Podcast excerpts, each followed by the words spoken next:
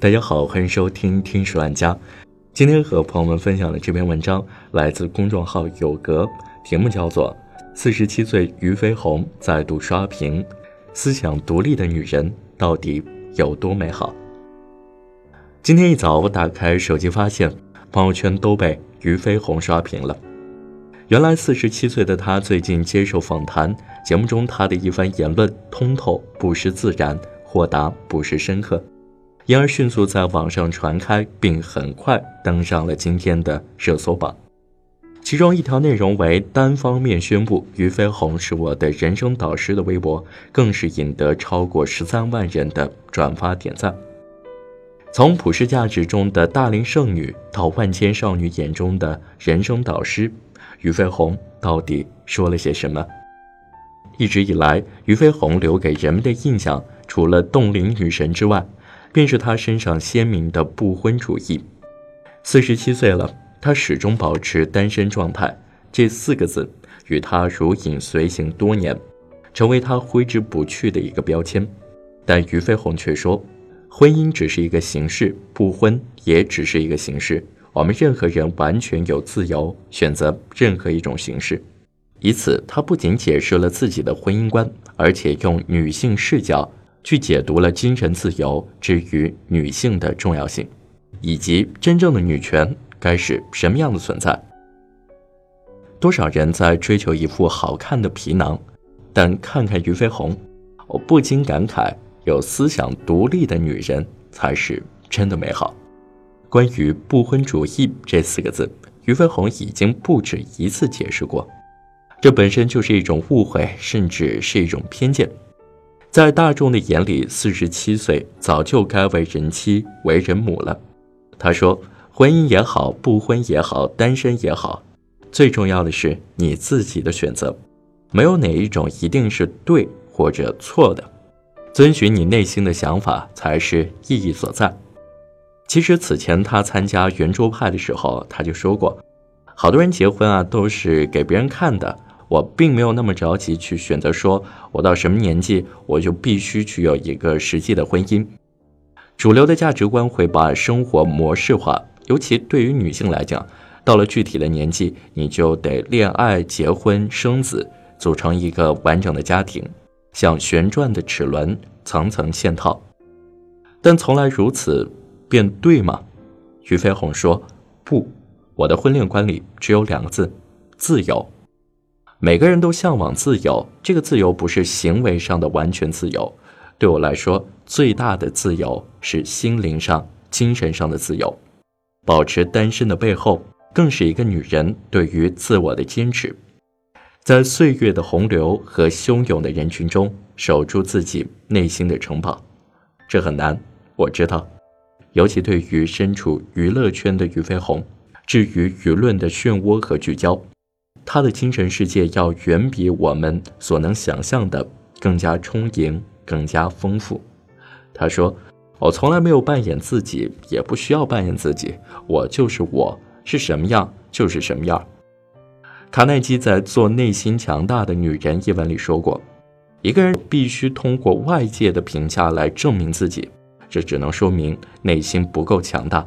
只有不再需要依赖外界对自己的批评，自己就能证明自己的时候，内心才是真正强大无比了。一个内心强大的人，才是真正无所畏惧。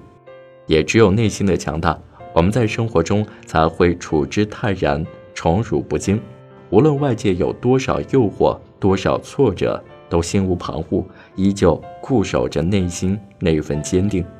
刘嘉玲在《女人应该怎样活着》的演讲中提到的一段话：，身为女人，我觉得千万不要盲目的去照抄别人的活法，去相信别人的话就是真理。你要在你独立的人生世界中去思考，去发现生活的美好。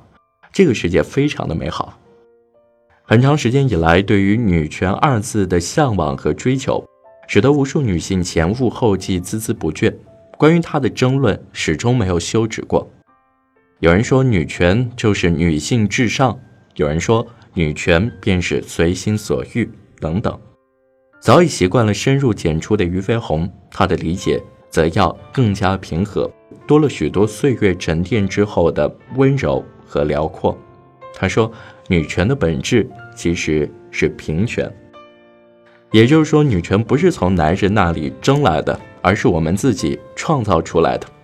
面包我们自己挣，爱情我们自己找，人格我们自己塑造。